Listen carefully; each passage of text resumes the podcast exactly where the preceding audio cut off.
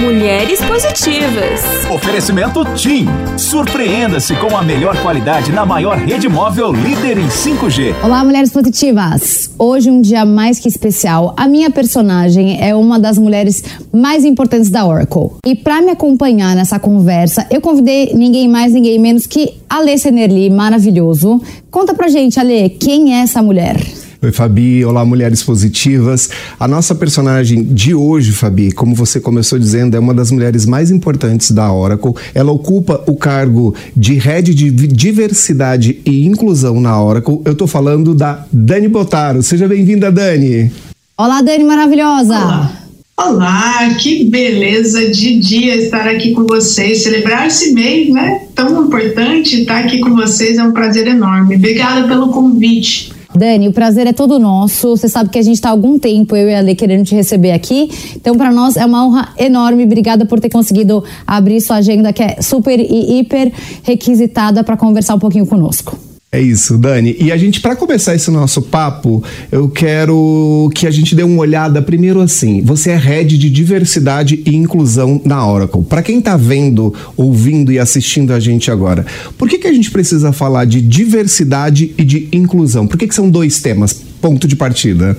Uau, já vem assim, né? Primeiro, me descrevendo aqui, né? Importante você falou quem está vendo, quem está ouvindo, quem está pensando aqui nesse, nesse programa, ouvindo as nossas conversas. É, eu sou uma mulher branca, tenho cabelo preto, liso, um pouco abaixo dos ombros, estou usando uma blusa de decote V rosa. Aqui no meu escritório, atrás de mim, fotos de algumas mulheres é, que são importantes para mim, líderes, e estou aqui no meu home office, né? Diversidade e inclusão, vamos lá, como é que a gente fala disso sem envolver é, as nossas próprias visões, porque é muito difícil você falar de qualquer assunto é, envolvendo pessoas que não traga a sua própria experiência e nada mais é do que isso, você enxergar o mundo a partir do ponto que você tá. Diversidade, então, é o mix Inclusão é fazer o mix funcionar. Basicamente, é, essa é a nossa missão: trazer é, diversidade de pessoas, de ideias, de origens, e depois colocar todo mundo junto num ambiente em que as ideias são ouvidas, as vozes são ouvidas e que a gente consiga construir algo junto a partir dessa diversidade de olhares. Perfeito. E Dani, quando você fala sobre essa diversidade de olhares, tem uma questão muito importante aqui nessa sua fala, que é as empresas estão mais do que nunca falando sobre essa temática agora e tornando isso uma realidade, felizmente. Mas pensando no ambiente corporativo, qual é o ganho que uma empresa tem, por exemplo, se ela tem diversidade, na tua visão? Puxa, são tantos benefícios já comprovados por pilhas de pesquisas e dados tão robustos que falam que diversidade gera inovação, porque você tem realmente pontos de vista diferentes para criar soluções mais completas, traz melhor tomada de decisão, porque você considera mais pontos na hora de tomar um risco, na hora de pensar num projeto novo, você abre espaço para que as pessoas possam realmente estar ali presentes. Eu não preciso estar aqui escondendo quem eu sou eu estou aqui com minhas ideias, eu estou falando, eu estou contribuindo, eu estou falando com as pessoas que eu preciso falar de diferentes áreas, de diferentes cargos, de diferentes hierarquias. Então, quando você cria um ambiente diverso, ele não é bom só para a pessoa que é diversa, ele é bom para todo mundo, porque todo mundo se sente seguro ali de compartilhar uma ideia que alguém pode dizer, ah, é bobo mas não, de repente você trouxe uma experiência lá da outra empresa que você trabalhava, ou da empresa que você teve, ou da ONG que você trabalhou. Então, quando a gente fala de trazer a diversidade e isso gerar lucro, não é assim uma matemática. Ah, se eu trouxer três mulheres para o meu time de liderança, eu vou vender 20% a mais no final do quarto. Né? Não é essa a matemática. A matemática é que no longo prazo eu vou me expor menos a riscos desnecessários, eu vou ter uma base gigante de pessoas que já passaram por situações, sejam elas é, bem-sucedidas ou mal-sucedidas, que vão trazer lições até para não evitar, né? Hoje a gente tem uma questão aí Sabe o ratinho no laboratório que faz um exercício ali e ganha uma recompensa? Ah, por que, que eu ganho fazendo diversidade? Aí vem aquele ratinho, toma um choque quando ele faz um exercício errado. O que, que eu perco quando eu não faço diversidade? Então tem esses dois pontos, sabe? É a minha reputação, é a minha atração de talentos, é a minha conexão com os clientes, ou é também o que eu ganho internamente. As pessoas estão aqui, elas estão felizes, elas estão contribuindo, elas estão crescendo, elas não querem ir embora da minha empresa. Então, a lista de benefícios é gigante, Alex. Ô, Dani Botaro, e conta pra gente, uh, eu conheço sua carreira, obviamente, mas para quem não te conhece, como é que foi o começo da sua carreira? Hoje você ocupa uma cadeira grande, você não mora mais no Brasil. Conta resumidamente um pouco da sua carreira para quem estiver te ouvindo, te assistindo, poder também tentar se inspirar aí nos seus passos, porque você, né, absolutamente é um modelo de referência para todas nós. Então eu queria ouvir só um, um pouco do, do, do percurso da sua carreira. Eu costumo dizer que sou, não sou esquisita, sou uma edição limitada, né? Então eu me formei em biofísica, fiz doutorado, né? Tava seguindo minha carreira de cientista, é, cientista lá, tenho três pós-doutorados estava lá na, né, no meu laboratório, mexendo nos meus tubos de ensaio e comecei a trabalhar, me incomodar um pouco, que a ciência não sai muito das paredes da universidade no Brasil. A gente tem esse modelo muito isolado né, do conhecimento científico, do que é a vida da população. E comecei a trabalhar com divulgação de ciência e como contar melhores histórias sobre a ciência. E aí uma das minhas alunas me provocou a pensar no papel das mulheres dentro da ciência. E isso para mim foi um aha moment assim que não teve volta. É, a partir daí eu comecei a fazer pesquisa em representação de mulheres na ciência, onde elas estavam, que decisões elas estavam tomando, que cargos elas ocupavam. E foi aí que eu decidi trabalhar na iniciativa privada com diversidade e inclusão, porque eu acredito muito que a iniciativa, o setor público, de maneira geral, ele carrega muita gente, né, como um navio, mas ele faz movimentos muito lentos, né, assim como um navio. E a iniciativa privada, ela carrega menos pessoas, mas ela faz movimentos como uma lancha, dá um 360 e influencia políticas públicas. Vocês mesmos acabaram de falar quantas empresas estão falando de diversidade, estão investindo e estão colocando esforços em diversidade, né? E aí foi um pouco disso, assim, e você falou, para quem está ouvindo, muita gente fala, Pô, você jogou tudo fora, né, para começar uma carreira nova. Ninguém começa do zero. Eu trago muitas das minhas habilidades desenvolvidas como cientista, como investigadora ali, para o meu dia a dia, né? Eu trabalho com dados, eu trabalho com estudos, eu, com, né? Eu tenho que ter pessoas ali, eu dava aula, agora eu treino as pessoas, então tem muitas conexões que a gente transporta. Então, quem está pensando em trocar de carreira, não ache que você vai jogar tudo no lixo e começar de novo. Você vai usar muitas das suas competências para qualquer um dos papéis que você assumir. Maravilhosa. Perfeita. Dani, quando você fala de diversidade, a gente pode imaginar aí uma quantidade muito grande de pessoas que entram nesse espectro, digamos assim, né? Só que dentro da diversidade, a gente tem a diversidade, se é assim que eu posso dizer. O que, que eu estou querendo dizer com isso? É, dentro desse processo de diversidade, por exemplo, se você recebe uma pessoa preta, uma pessoa negra, isso não precisa ser dito ela entrou, todo mundo sabe que esta é uma pessoa preta, que esta é uma pessoa negra e tá tudo certo. Mas, por exemplo, quando entra uma pessoa LGBT, não necessariamente isso está declarado e isso está claro. Como é que vocês trabalham essa temática dentro da Oracle e você, como especialista de diversidade e inclusão, como é que você entende que isso deve ser trabalhado pelas empresas? Esse é o, é o grande pulo do gato, assim. Eu acho que você você não consegue trabalhar na pessoa, você consegue trabalhar no ambiente, você consegue criar, criar um ambiente onde a pessoa se sinta segura para ser quem ela é. Você falou isso, né? A gente vê que a pessoa é negra. Eu tenho histórias de pessoas que trabalham na Oracle que não, não sabiam que era negra, até formar parte dos grupos de diversidade, se reconhecer como uma pessoa negra. O mesmo acontece com pessoas LGBTs. E acho que tem dois caminhos. Um é o tempo da própria pessoa. Eu, por exemplo, acabei de contar para vocês como eu me dei conta sobre as desigualdades que aconteciam em relação a gênero no mundo e demorei para colocar uma camada adicional por ser uma mulher lésbica. Então eu me identifiquei, ah, tá bom, as mulheres é, é, sofrem é, mais preconceito, as mulheres têm obstáculos adicionais que os homens, e eu estava confortável nesse papel, até que eu falei, ué, mas eu, eu tenho uma coisinha mais, eu sou uma mulher lésbica que tem uma camada extra é, é, de obstáculos ou de outras perspectivas do mundo sobre quem eu sou.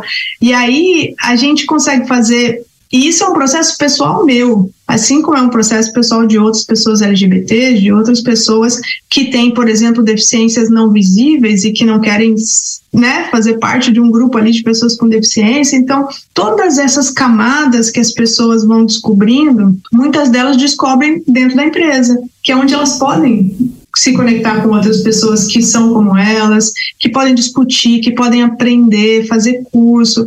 Então, o que, que a gente pode fazer com a empresa? Criar esse ambiente, ter esse espaço para que elas se reconheçam, que elas trabalhem na sua própria identidade e que isso, em algum momento, venha é, é, para além do que ela está pensando ali sozinha com ela mesma, que ela possa colocar isso para fora e que isso seja uma fortaleza, que isso não seja mais identificado por ela como uma fraqueza, né? Eu tô devendo alguma coisa. Não, isso é uma parte de quem você é e você pode usar isso a seu favor.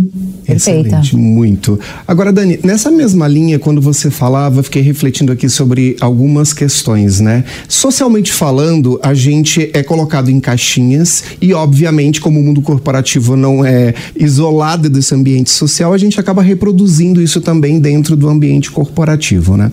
Então, parece que a gente tem algumas caixinhas quando a gente está falando sobre algumas temáticas, só que quando você vai olhar isso mais a fundo, a gente começa a perceber que não, que na verdade não existem essas caixinhas, porque todos os temas eles começam a ter convergência.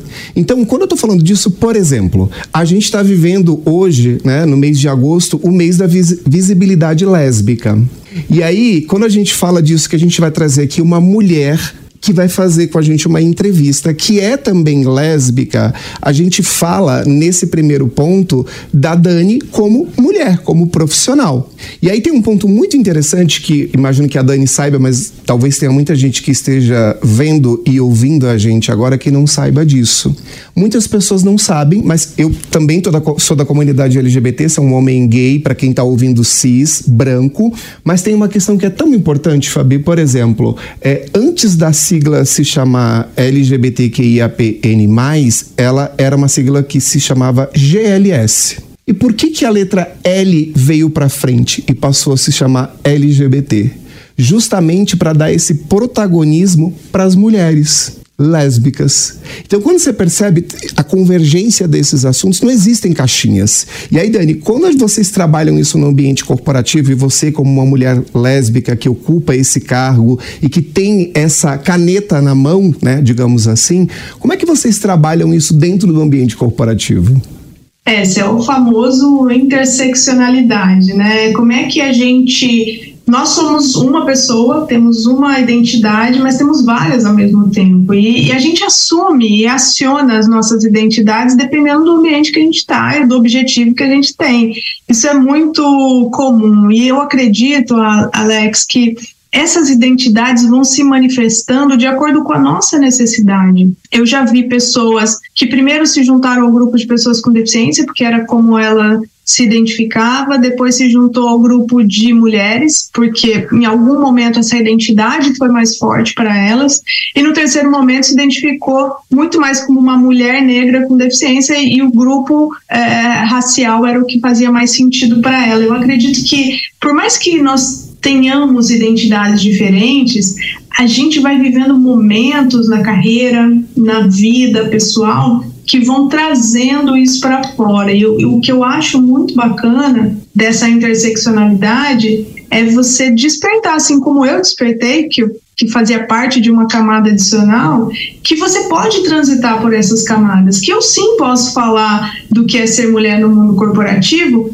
mas que eu provavelmente tenho que adicionar a camada de ser LGBT a, a essa figura, que não é o mesmo que outras mulheres é, sentem. Inclusive, tem vários benefícios que eu tenho sendo uma mulher negra, sendo uma mulher lésbica, que algumas mulheres heterossexuais não têm. Por exemplo, eu já ouvi algumas colegas falando: puxa, eu nunca entro no carro do presidente se eu estou indo para um evento com ele, porque, né, vamos falar que eu estou indo no carro dele. Eu não tenho preocupação nenhuma. Tenho certeza que ninguém vai falar que eu estou tendo um caso com o presidente, porque todo mundo sabe que eu sou lésbica. Então, assim, todas as identidades, elas têm um preço de você não assumi-las e tem um preço de você assumi-las também. É, é, eu gosto, você tocou num ponto que eu acho que é a invisibilidade, né? A gente está falando do mês da visibilidade lésbica e as mulheres, de maneira geral, são apagadas de vários cenários de poder, ou de história, ou de tudo.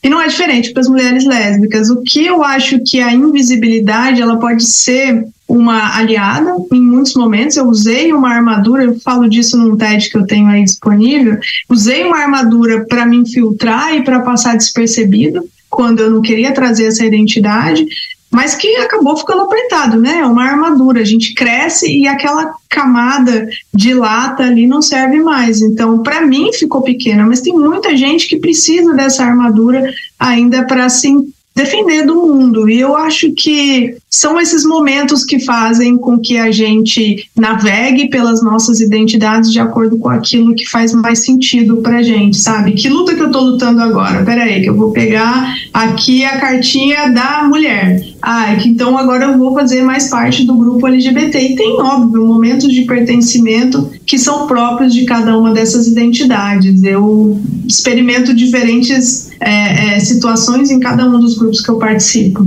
E Dani, o Ale estava contando para mim sobre esse treinamento maravilhoso que você já deu uh, sobre viés inconsciente para mais de 11 mil pessoas. Eu já fui contratada alguns anos atrás para fazer coaching com um vice-presidente de uma multinacional para falar sobre viés inconsciente. Eu lembro que foi muito complicado, foi muito complexo, porque se você pega determinadas pessoas que estão acostumadas e tem um mindset muito fechado e uma cabeça com, com, difícil, como que eu posso dizer? Bom, o que eu posso dizer é que na época eu tive uma dificuldade enorme para conversar com essa pessoa. Eu fui contratada para isso e eu lembro que eu sofri, porque parecia que eu estava falando chinês, a pessoa não entendia, foi complexo. Como que você conseguiu fazer isso para 11 mil pessoas?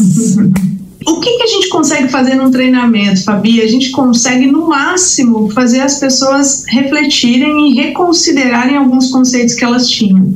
Então, assim, você não consegue transformar alguém porque você disse para ela que ela estava enxergando o mundo a partir de uma visão muito simplista do mundo. Tem outras visões, né? E diversidade e inclusão é isso, né? Enxergar o mundo através da vista que a gente tem a partir do ponto que a gente está. Eu estou aqui no meu ponto de mulher branca, cis, é, lésbica, brasileira, né, morando no exterior. Eu, hoje ainda tem mais uma camada, que é a camada de ser latina, de ser estrangeira. E aí eu tenho uma vista do ponto que eu tô. Não quer dizer que todas as mulheres lésbicas têm a mesma vista que eu tenho, ou todas as mulheres brancas, ou enfim. O que, que a gente faz é, nesse tipo de atividade é dizer para a pessoa, primeiro que todos nós temos vieses, eu tenho vieses, a partir do momento que eu falei com a pessoa que estava nos ajudando aqui com o som, eu não vi a pessoa, eu já imaginei pela voz, ou porque trabalha com, com um estúdio, ou porque ajusta o som, a, a luz, eu já tenho uma imagem dessa pessoa que falou comigo. Eu já sei se a pessoa é casada na minha cabeça, se ela tem filhos, que idade ela tem, sabe, o estereótipo todo, porque a gente precisa desses atalhos. Então, os vieses, eles não são os grandes vilões. Não saber que tem vieses é o grande vilão. Todos nós temos vieses o tempo todo, porque a gente tem que ter esses atalhos, porque não dá tempo de eu conhecer o Alex e com três, quatro informações que ele me deu, saber tudo sobre o Alex. Eu já boto ele numa caixinha de homens gays que eu conheço que trabalham com temas né, relacionados à diversidade e inclusão. Ele já está ali nessa caixa. Eu vou ter que desconstruir essa visão que eu já criei sobre o Alex, eu já imagino que ele é casado, sabe? Tipo assim, coisas assim na minha cabeça, baseado, mas baseado em quê? Baseado nas minhas experiências com homens gays. Então, se outra pessoa tem outra experiência, ela vai ter outra visão sobre o Alex. Ele tá solteiro, então, viu? Aliás, Dani Botaro, ele está olha, solteiro, se você quiser apresentar. Olha, vamos aproveitar. Mas ele tá muito seletivo ultimamente, o Ale. Então, não sei quem que você vai ter que apresentar para ele, não sei. Mas, desculpa, continua. Ó, oh, isso pode ser um viés inconsciente. É verdade. Pode ser um viés Que eu falei que ele tá seletivo, é verdade. Pode ser um viés inconsciente. Olá. Mas olha só, a gente a gente, o que que acontece? O primeiro pensamento ele vai vir, gente, não tem como. Ele é humano, ele é natural. O que a gente precisa fazer é partir para o segundo pensamento. Tá, por que, que eu estou pensando isso sobre essa candidata que veio para a vaga de tecnologia? Por que, que eu estou pensando isso sobre esse homem gay que não quero levar ele na viagem de negócios, que eu acho que ele vai dar em cima de mim? Então, o que, que a gente consegue fazer com o primeiro pensamento? Estar consciente de que ele foi instintivo. Por que, que nós sobrevivemos? Por que, que nós estamos aqui hoje gravando esse programa? Porque nossa tribo lá atrás foi a tribo que derrotou outra tribo e atacou sem nem perguntar se eles queriam ser amigos. Eles simplesmente era a lei da sobrevivência. E os nossos vieses, eles vêm daí. Eles vêm da parte cerebral, né? Que a, a cientista a, falando, ele vem daquela parte cerebral mais primitiva, que é um alerta. Assim, eu vi uma coisa diferente, hum, isso é um alerta. Eu nunca tinha visto uma mulher nessa posição. Eu nunca tinha visto uma pessoa negra CEO de empresa. Será que é boa? E a gente não se dá conta de que a gente faz essas análises o tempo todo. Então, os viés não são vilões, eles nos ajudam a sobreviver, mas não ter consciência que você tem vieses, isso sim é um grande problema. Tem razão. Tem razão. Muito verdade. E acho que, só para finalizar minha fala e passar para ler, fazer a próxima pergunta, eu acho que tem muito a ver com julgamento, né? As pessoas estão sempre julgando. Quando você treina, você se treina a parar de julgar, tudo fica mais fácil nessa vida, né? Se julgar e julgar os outros, eu, né? Eu aprendi uma coisa com o Guilherme Bara, que é um consultor de diversidade incrível. Ele fala três, três coisas importantes que a gente entender: estereótipo, preconceito e discriminação.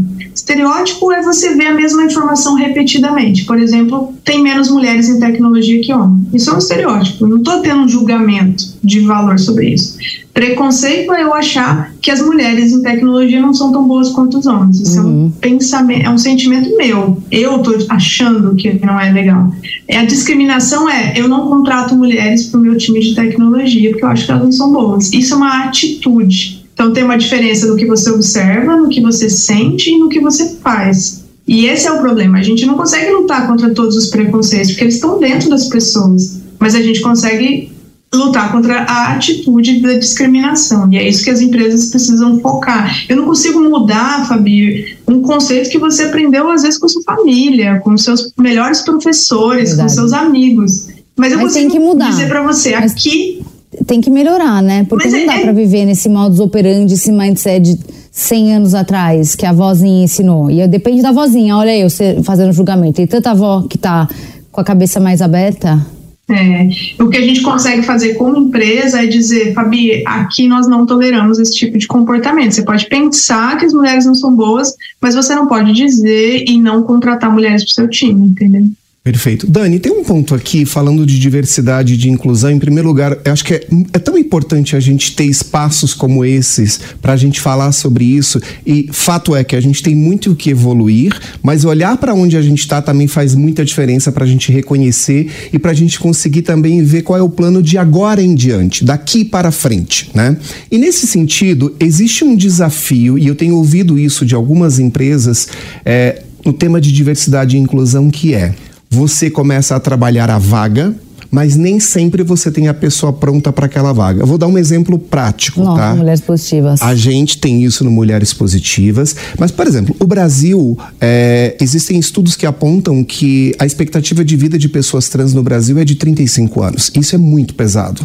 Então, só por isso a gente já sabe que essas pessoas foram privadas de um monte de coisas, inclusive muitas vezes de acesso à educação. Uma coisa que não aconteceu comigo, que sou um homem gay, mas sou branco e sou cis. Ok, onde eu estou querendo chegar? Essas pessoas não vão chegar prontas.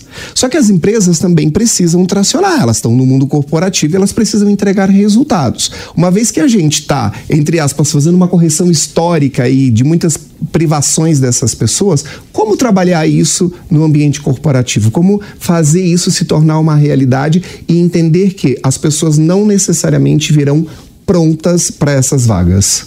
Esse é um ponto muito importante, né? Você falou as empresas, e aí as empresas são entidades que nós criamos na nossa cabeça para botar a culpa, né? A empresa não faz isso, a empresa é aquilo. Na verdade, a decisão é de cada pessoa. Eu tenho uma vaga aberta no meu time e eu decido quem no final do dia vai ser contratado ou quem vai ser a pessoa que vai ocupar esse cargo. E o que eu acho que acontece muitas vezes, Alex, é que gestores e gestoras, eles já têm um modelo mental Primeiro, investem pouco tempo na contratação, porque preciso preencher a vaga rápido. Esse é um grande problema. Segundo, que na hora que você está contratando a pessoa, você precisa pensar: eu não preciso, ah, eu perdi o Paulo do meu time, eu preciso de outro Paulo. Seja parte daí, porque 70% do mercado é masculino. Então, a chance de você ter perdido uma pessoa que fazia aquele trabalho, que era um homem, é muito grande. Então, você inconscientemente já criou um padrão do que deveria ser a pessoa naquele cargo. Mas será que eu realmente preciso de outro Paulo ou eu preciso de pessoas que façam isso, isso e aquilo? se a gente partir né? E esse é um exercício legal que a gente tem feito na Oracle. A gente começou a trabalhar as vagas afirmativas para mulheres. Primeiro, você quer fazer uma vaga afirmativa no seu time? Primeira função, você vai reescrever o job description, a descrição da vaga. Você vai reescrever, não pegar aquela que está no sistema e publicar e escrever vaga afirmativa para mulheres. Quando os managers sentam para escrever a vaga com os guias que a gente dá, das palavras e tudo, eles repensam no que aquela pessoa vai fazer. Só essa virada de chave tem trazido resultados incríveis para a gente. Quando a gente contrata 100 vagas afirmativas, a gente contrata 40% de mulheres. Quando a gente contrata com as vagas, a gente pula para 60% de mulheres. Porque as vagas afirmativas não são exclusivas, elas são preferenciais. A gente pode contratar um homem para essa vaga, mas o pipeline de candidatos é maior, a cabeça da pessoa que vai entrevistar essa pessoa já está com um mindset diferente. Então, eu acredito muito que está na intenção de quem vai ocupar aquela posição e quais são as tarefas. Eu costumo dizer, cada vez mais estou convencida disso, diversidade e inclusão não vai acontecer nos grandes projetos, nos grandes treinamentos, vai acontecer nos processos. Quando a gente põe, por exemplo, quem vai ser a sucessora da Fabi no Mulheres Positivas? Ela está preparando alguém? Daqui a 10 anos, se ela quiser fazer outra coisa, 5 anos, não sei, ela tem quem? Pra, pra ela está preparando quem? Eu, eu faço essa pergunta para os managers. Tá, eu tenho. Você está preparando quem para assumir o seu cargo se você for promovido amanhã? Eu estou preparando. Ah, tem dois caras muito bons no meu time. Tá, mas você está preparando quem? né? E muitas vezes é, não está preparando nenhuma mulher. Se a gente quer daqui a três anos ter uma mulher assumindo a minha posição, eu preciso fazer isso, porque o pipeline não é gigantesco. Se eu tenho 70% de homens, a chance de eu ter mais candidatos do que candidatas é enorme. Então, tem que ter processo, tem que ser intencional e tem que parece bobo, mas você reescrever uma vaga, você muda a expectativa de quem você vai contratar depois. Essa coisa do pronto ou não pronto, ele está muito conectado a isso. Eu tenho certeza que as mulheres estão tão prontas quanto os homens. Elas só precisam ser julgadas com a régua correta. Arrasadora master você, Dani Botaro. Ó, oh, arrasou. Muito obrigada. Muito feliz que deu certo finalmente. E foi um prazer tê-la aqui conosco. Obrigada, Ale, por me acompanhar aí nessa conversa Vai. maravilhosa com a nossa diva aí das galáxias. Foi um prazer. E Dani, o meu desejo também aqui, junto com você, é que talvez a gente tenha levantado mais dúvidas do que respostas. Isso acho que é super importante, que Reflexão. as pessoas consigam refletir sobre isso. Então, muito obrigado. Um beijo enorme para você. Obrigada, maravilhosa. Muito, muito feliz, gente. Obrigada. Um beijo enorme. E não se esqueça que a entrevista completa com a Dani Botaro fica disponível gratuitamente no aplicativo Panflix para você ver e rever a hora que você quiser. Se você ainda não baixou, corre já para sua loja de aplicativos e faça o download. E até semana que vem com mais uma Mulher Positiva.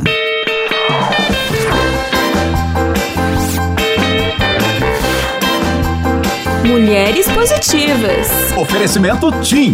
Surpreenda-se com a melhor qualidade na maior rede móvel líder em 5G.